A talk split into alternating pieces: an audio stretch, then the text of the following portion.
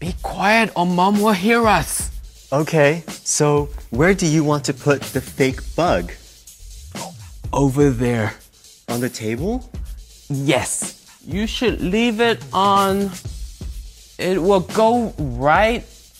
Uh, when you lift up the plate, maybe you can. Oh, I need super sentence man. And Super Sentence Man is never too far away. You are looking for this super sentence. Put the bug under the plate. Yes. Put the bug under the plate. Good. The super sentence for today is put something under something else. Can you use this sentence in another way? Um, okay.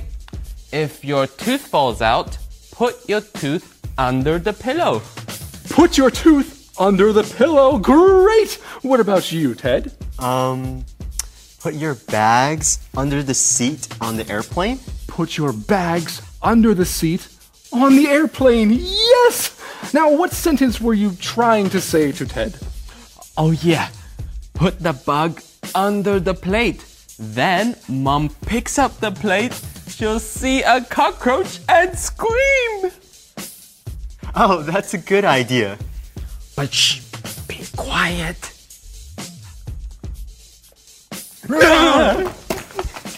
Hey, there's already a bug under the plate. You look so scared, Ted. Did you put that bug there? Maybe. Hey, Well, this has been fun. Remember, a super sentence every day will make your English great.